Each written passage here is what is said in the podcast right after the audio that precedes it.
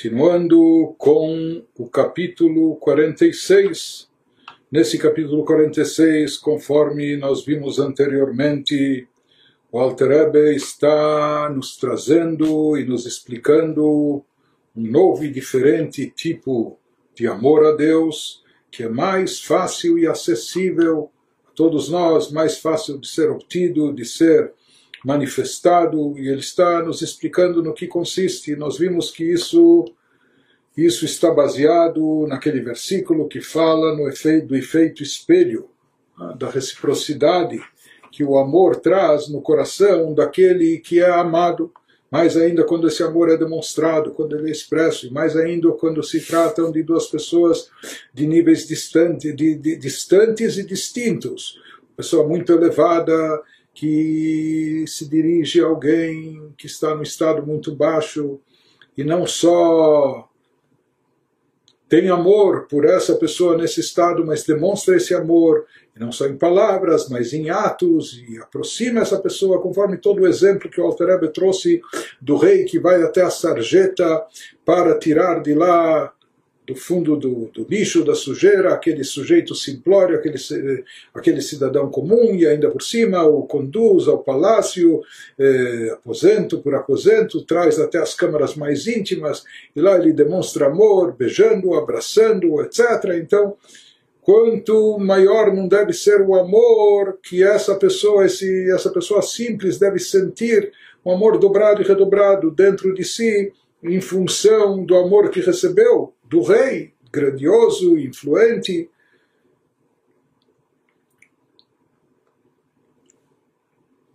Então, aqui, só elaborando um pouco esse amor especial, Altareb nos traz mais para o final dessa, dessa parte 1 do Tânia, como algo muito e muito próximo de cada um de nós e de todos nós.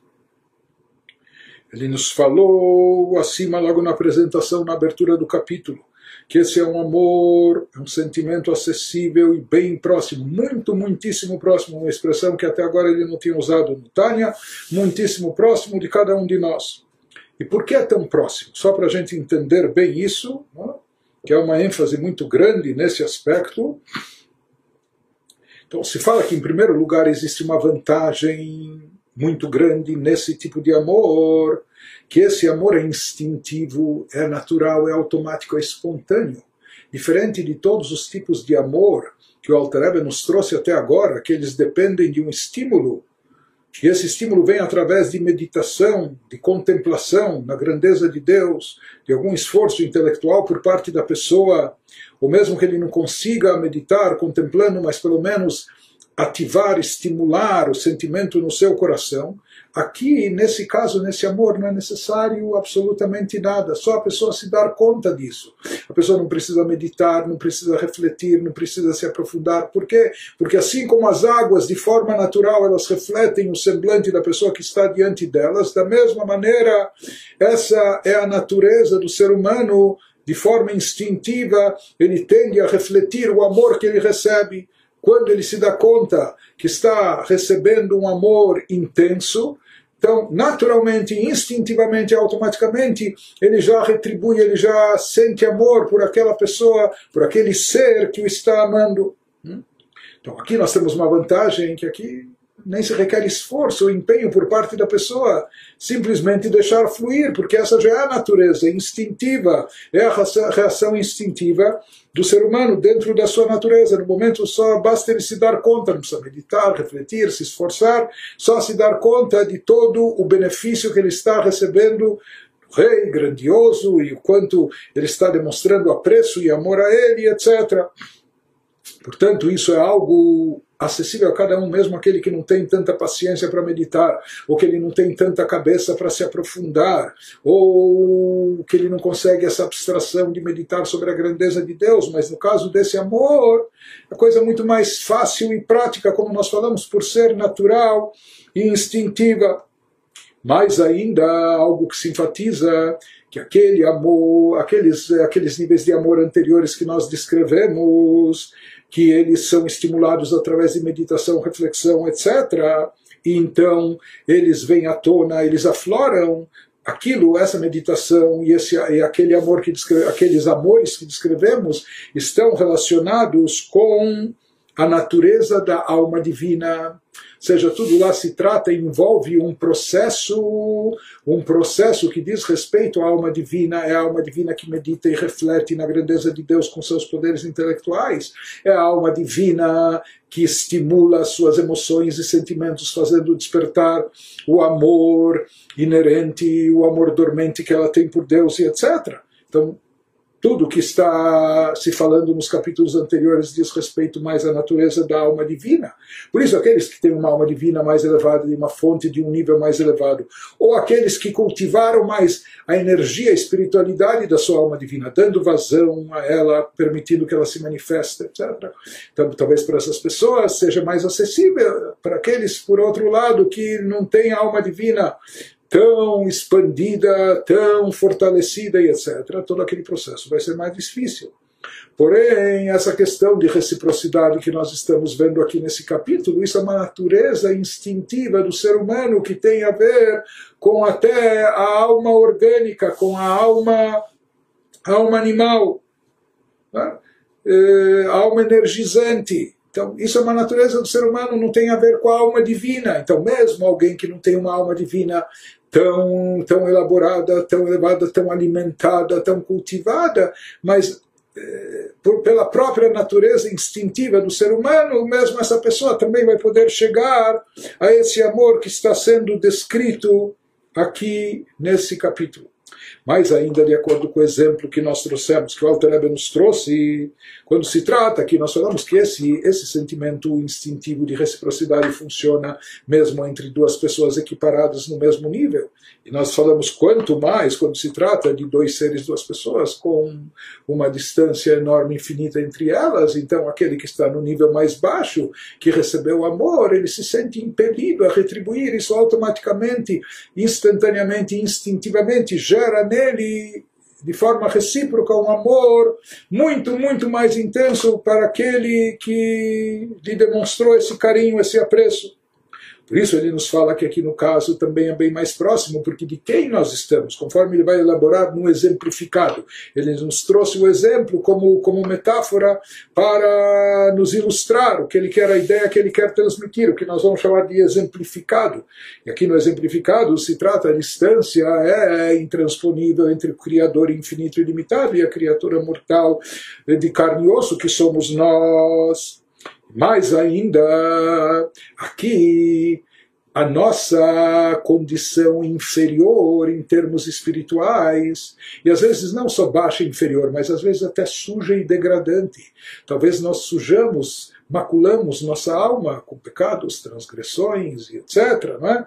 Então, em relação a todos os outros tipos de amor que foram descritos até agora, o Alter nos falou que mesmo assim eles são próximos de nós. Como são próximos de nós? Porque pensamento gera sentimento e ele nos explicou vastamente que através da concentração no pensamento, na meditação sobre a grandeza de Deus, a pessoa pode estimular e despertar o sentimento de amor ao Criador. Porém, pessoas que estão numa condição espiritual muito baixa e inferior, ou que estão com a condição espiritual afetada e prejudicada, como nós falamos por causa de pecados, transgressões, isso acaba sendo um obstáculo. Aquilo que deveria ser muito próximo e acessível acaba sendo dificultado, porque a pessoa está insensível para a espiritualidade, etc. Então aqui surgem obstáculos, impedimentos para aquela pessoa, por mais que eh, por si só seria fácil e acessível despertar esse amor através do pensamento, meditação, mas para alguém que se encontra nessa condição espiritual, baixa, isso vai ser bem mais difícil e complicado. Porém, aqui a situação é diferente. Ou seja, quando a gente medita e reflete, eh, aqui não precisa meditar, é só, é só se conscientizar naquilo que expõe o Alter nesse capítulo. Aqui é o contrário. Quanto mais baixa a pessoa for e estiver em termos espirituais, quanto mais degradante, suja ela estiver em termos espirituais, maior vai ser o amor. Seja quando ela perceber que Deus te ama mesmo assim, apesar de tudo, e mesmo nessa condição inferior e etc, e mesmo nesse estado que a gente se encontra, Deus nos ama. Então aqui o fato da pessoa estar num nível muito baixo espiritualmente falando e num nível até eh, sujo, degradante, etc., isso na verdade não impede a manifestação do amor, pelo contrário, isso aumenta e reforça o quão grande deve ser o nosso amor de volta a Ele. Se Deus nos ama mesmo nesse estado que a gente se encontra, mesmo nessa situação baixa, degradante espiritual que a gente se encontra, então quanto maior não deve ser o amor que a gente deve retribuir a Ele.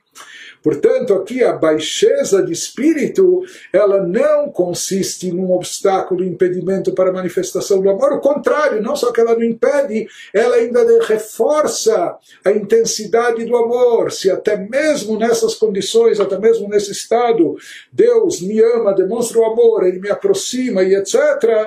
Então isso deve acentuar mais ainda o amor que eu devo a ele, que eu devo retribuir a ele. Por isso, sobre o amor desse capítulo, o Alter nos diz que ele é muito, muito próximo, por todos esses motivos que nós pudemos expor aqui.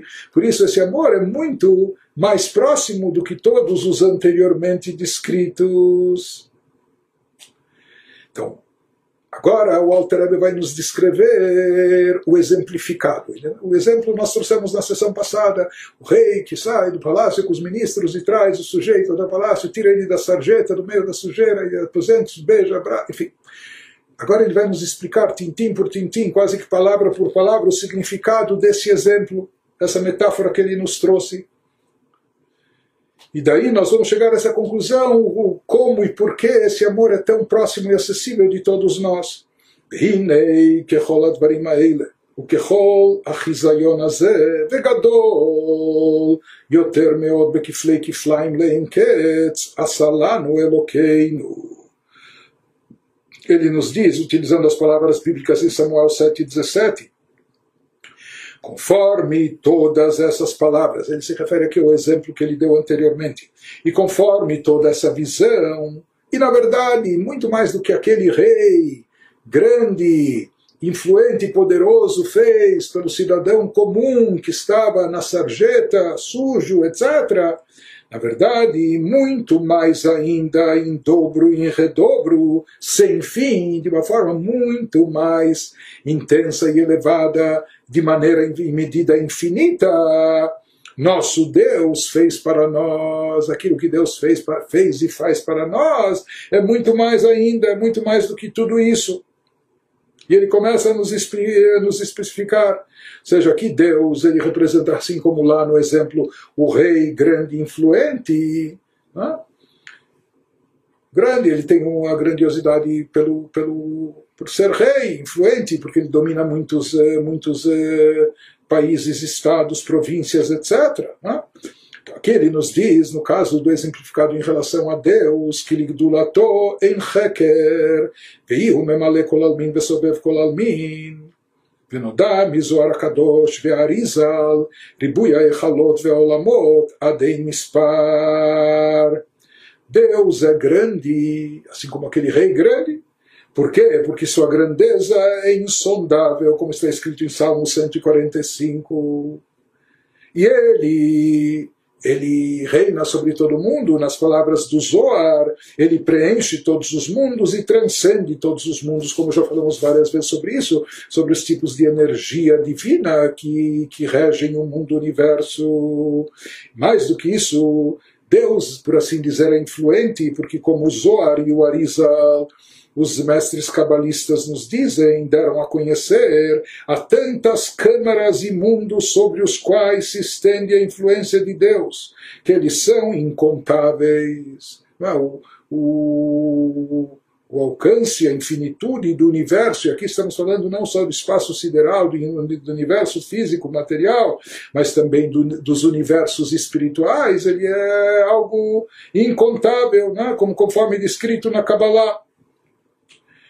De forma mais específica, o Bechol Olam Veichal, Ribor Evavot Malachim Lein Ketz Vetachlit, וכמו שכתוב בגמרא, כתיב ויש מספר לגדודיו, וכתיב אלף אלפים ישמשוני וריבו רבבן קודמו היכונו.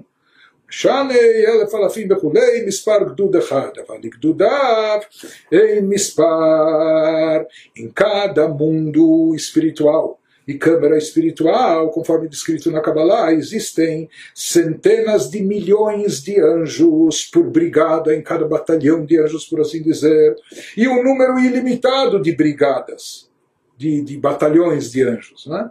Como observa o Talmud, quando o Talmud esclarece uma contradição entre dois versículos, por um lado em Jó está escrito há um número que expresse quantas são suas brigadas, desse versículo de Jó, que sugere um número ilimitado de anjos. Ele perguntou, será que pode se definir? Mas, por outro lado, está escrito: mil milhares o serviam e cem milhões se postavam à sua frente, em Daniel 7,10, o que indica uma quantidade de anjos enorme, porém limitada. Então, Talmud pergunta: é limitado ou é ilimitado o número de anjos? Talmud, lá no Tratado Hagigah, responde para resolver essa contradição: mil milhares, isso que se dá um número, um número fantástico, grandioso, mas é um número limitado. Esse é o tamanho de uma brigada de anjos, mas o número de suas brigadas é ilimitado. Então, de qualquer maneira, ele está nos dizendo, eh, explicando aquela parte do exemplo que fala do rei grande, grandioso, influente, Deus ele é bem, bem grande, bem maior e influente, domina e imagina o campo, o reino, até o reino espiritual e todos os seres, criaturas e seres angelicais e etc, etc. Continua, Alterabe nos diz, mais ainda, e aqui ele nos traz um detalhe que na verdade não se expressa no exemplo. Esse detalhe está presente só no exemplificado em relação a Deus, mas ele não se aplica no, no exemplo, na metáfora do rei, que é aquilo que nos diz o Zoar, não só que Deus tem infinitas criaturas e etc., angelicais e espirituais, mas mais do que isso, o mais importante, וכולם קמא כלא ממש חשיבי, ובטלים במציאות ממש em sua presença, na presença de Deus, tudo é considerado zero, tudo é nulo e completamente insignificante, e as identidades individuais de todas essas brigadas de anjo, de anjos, são anuladas literalmente, são totalmente anuladas, e como ele vai nos dizer, ele vai nos explicar de, de que forma o nível de anulação como nós dissemos, esse detalhe nós não encontramos no exemplo em relação ao rei, porque no caso do exemplo, quando a gente se refere ao rei, por mais que seja um rei muito grande e poderoso, porém a gente não pode dizer que os súditos ou o reinado não ocupa espaço e é insignificante diante dele porque não existe rei sem povo e sem nação sobre quem reinar. Na, na verdade, o que engrandece o rei é o povo, são os súditos, quanto maior for o seu reinado, sobre quantos mais países e súditos ele reinar, então isso tornará maior. Quanto maior o povo, maior será a honra e o esplendor do rei. Então, no caso do exemplo que nós falamos, o rei pode ser grande. Então, mesmo que, não só mesmo que haja um grande povo, justamente por haver um grande povo. Então, isso torna o rei ainda maior, mais poderoso e influente. Porém, no caso de Deus, quando a gente se sai do exemplo e vai para o exemplificado, em relação a Deus, existe aqui esse aspecto de que tudo é completamente nulo diante dele, e na sua presença tudo é considerado zero, insignificante. Então, esse é mais um aspecto único, peculiar, exclusivo da grandeza de Deus, ou seja, uma grandeza infinita, onde todos os mundos, universos, com todas as suas respectivas criaturas e seres, não ocupam lugar. São nulos, são zeros, são insignificantes. E ele nos explica como e por que os mundos são nulos diante de Deus, anulados diante da divindade, e já vimos isso em capítulos anteriores do Tânia.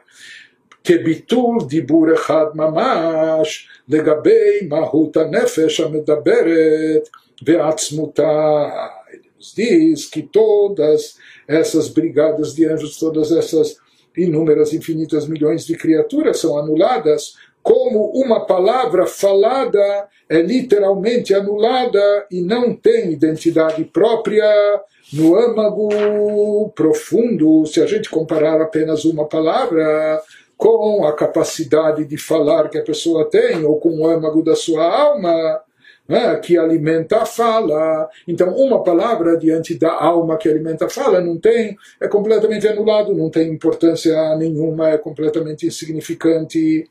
E mais ainda, enquanto essa palavra prestes a ser falada ainda se encontra no poder de pensamento da alma, ou na vontade e desejo pré-linguísticos do coração, conforme discutido extensamente acima, o Alter já nos falou disso de forma extensa nos capítulos 20 e 21 Beod, שהיה דיבורה עדיין במחשבתה וברצון בחמדת הלב, כנ"ל באריכות.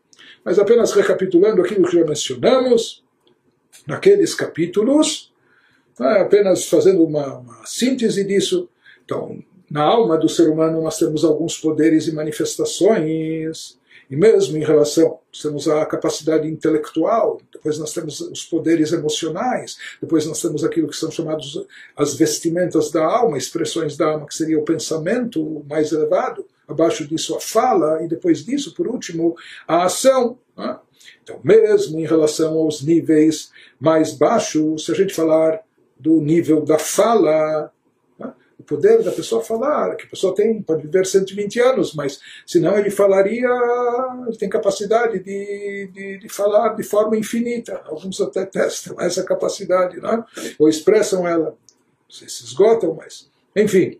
Mas de qualquer maneira, o que já representa uma palavra em relação a toda a capacidade de falar que a pessoa tem, o poder de expressão verbal que ele tem da sua alma. E mais do que isso, quando nós nos referimos aqui ao nível, a que nível nós estamos falando, estamos falando de um pronunciamento, uma fala. Ou seja, isso reflete uma, menos, menos que uma, uma gota no oceano do poder de expressão verbal, do poder de fala da pessoa. A gente fala que, que já é um pronunciamento ou outro, quando a pessoa pode falar incontáveis, infinitas palavras. Seja, mesmo uma fala, um pronunciamento em relação ao poder da fala já é insignificante. Né? Na mesma proporção do, de algo limitado em relação a algo ilimitado e infinito que não se compara. Mais ainda, se a gente for comparar o que representa uma fala, um pronunciamento da pessoa em relação ao poder do pensamento, porque o pensamento está muito acima da fala. É muito mais elevado que a fala. Portanto, se um pronunciamento, uma fala, não representa nada em relação a todo o poder de fala verbal da pessoa, muito menos se comparado ao poder do pensamento, que diante do pensamento o, a fala não tem nenhuma importância. Por isso se diz, da mesma forma em relação a Deus, quando se fala que Deus criou o mundo através de dez pronunciamentos, dez asserções, se até no ser humano dez falas nada representam, são insignificantes em relação ao seu poder de fala, em relação ao seu pensamento, em relação às suas emoções, em relação à sua capacidade intelectual e assim por diante mais ainda, mesmo que no ser humano tudo isso seja ainda limitado, em relação a Deus, que é infinito e limitado, esses dez pronunciamentos que deram origem a todos os mundos e universos, portanto, tudo que é derivado deles é completamente nulo, zero, insignificante diante de Deus. Portanto, os mundos que são derivados dessa fala divina, desses pronunciamentos, eles são completamente eh, insignificantes. E mais do que isso, eh, lá no, naqueles capítulos anteriores, ele nos explicou que essa anulação de uma fala, de um pronunciamento, fica mais evidente, fica mais acentuada quando essa fala se encontra ainda na origem, no âmago da alma, ou seja, a pessoa está pensando no que vai dizer, ainda não pronunciou, não fez aquele pronunciamento. Né? Quando, esse, quando essa fala se encontra ainda retida na sua fonte de origem, aquilo que ele chama aqui o desejo pré-linguístico do coração, né? então nesse caso, depois que a pessoa falou, a fala, bom, alguma coisa foi dita, alguém ouviu, captou dessa fala, se produziu algum efeito. É, até o alento saiu da boca da pessoa, mas enquanto a fala ainda nem foi pronunciada, ela está ainda na teoria, está, está no quase, não é? está no potencial, então ela está completamente anulada dentro do ser do indivíduo. Quando a fala já saiu pela boca da pessoa, se tornou como algo, né? algo é algo insignificante, mas saiu, tem alguma consistência. Só que no caso de Deus, nada sai dele, porque não existe nenhum espaço vazio dele, ele é onipresente, ele se encontra em todo lugar. Portanto, no caso de Deus, mesmo quando se recorre a essa metáfora da fala, é como se a fala sempre estivesse como a fala que se encontra dentro da criatura e, portanto, completamente anulada perante todos os poderes da, da, da, pessoa. No caso de Deus, que não é pessoa, que não é ser limitado, etc. Então, isso é tudo para exemplificar que os pronunciamentos que deram origem ao universo, então, por tabela, todo o universo, mundos e criaturas, eles estão e continuam estando sempre anulados e nulificados diante de Deus de forma insignificante, etc. Então, isso é mais ou menos aquilo que ele já nos explicou com mais detalhes no capítulo 20 e 21 para ilustrar essa anulação do, dos mundos e universos diante do Criador.